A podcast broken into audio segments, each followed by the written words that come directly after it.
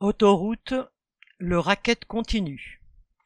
Le ministre des Transports Clément Beaune a jugé que, citation, il serait utile que les sociétés d'autoroutes fassent un geste, fin de citation, en baissant le prix des péages pour les vacanciers.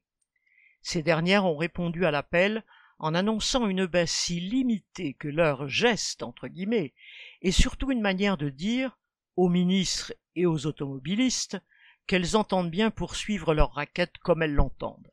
En effet, elles se sont mises d'accord pour échafauder un système tellement compliqué que seuls quelques heureux élus auront droit au final à 10% de réduction.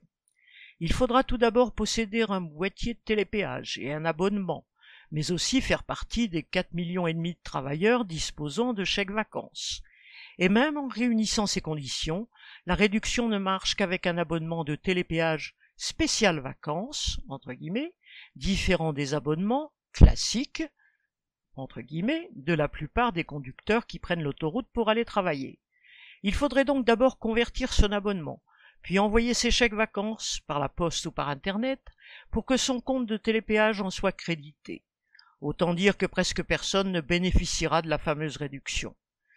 Les autoroutes appartiennent principalement à trois grands groupes, Vinci, Eiffage et Albertis, qui font, bon an mal an, 3 milliards d'euros de profit chaque année et en reversent la quasi-totalité à leurs actionnaires.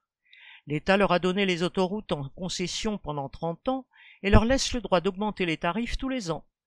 En février dernier, la hausse avait été de 2% pour tout le monde et sans condition.